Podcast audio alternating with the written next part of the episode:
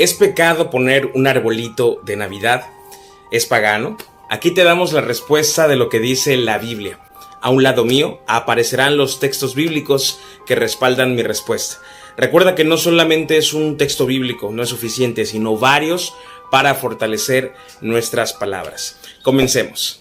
La costumbre moderna del árbol de Navidad no procede de ninguna forma de paganismo. No hay evidencia de ninguna religión pagana que decorara un árbol especial para celebrar sus festivales de invierno, aunque los romanos celebraban el solsticio de invierno con un festival llamado Saturnalia, en honor a Saturno, el dios de la agricultura. Esos decoraban sus casas con plantas y luces e intercambiaban regalos. Más tarde, en la Edad Media, germanos y escandinavos ponían árboles perennes dentro de sus casas justo afuera de sus puertas para expresar la espera de la próxima primavera. Los primeros árboles navideños fueron decorados por cristianos protestantes en el siglo XVI en Alemania. Nuestro moderno árbol navideño evolucionó de esas antiguas tradiciones alemanas y esa costumbre muy probablemente llegó a los Estados Unidos con los emigrantes alemanes a Pensilvania y Ohio. No hay nada en la Biblia que prescriba o prohíba los árboles de Navidad.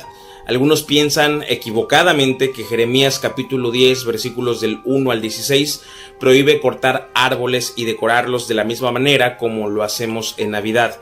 Sin embargo, aún leyendo superficialmente este texto bíblico, comprendemos que Jeremías establece la prohibición de ídolos hechos de madera cubiertos de plata y oro para luego adorarlos.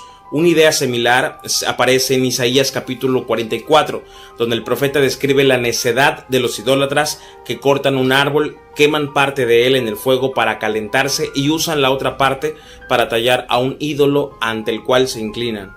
Entonces, a menos que nos inclinemos ante nuestros árboles de Navidad, tallemos un ídolo y oremos ante él, estos pasajes bíblicos no deben ser aplicados a los arbolitos de Navidad.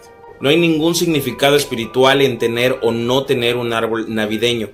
Cualquiera que sea nuestra elección, el motivo detrás de la decisión del creyente acerca de este punto, como en todas las cuestiones de conciencia, ese debe ser para complacer al Señor.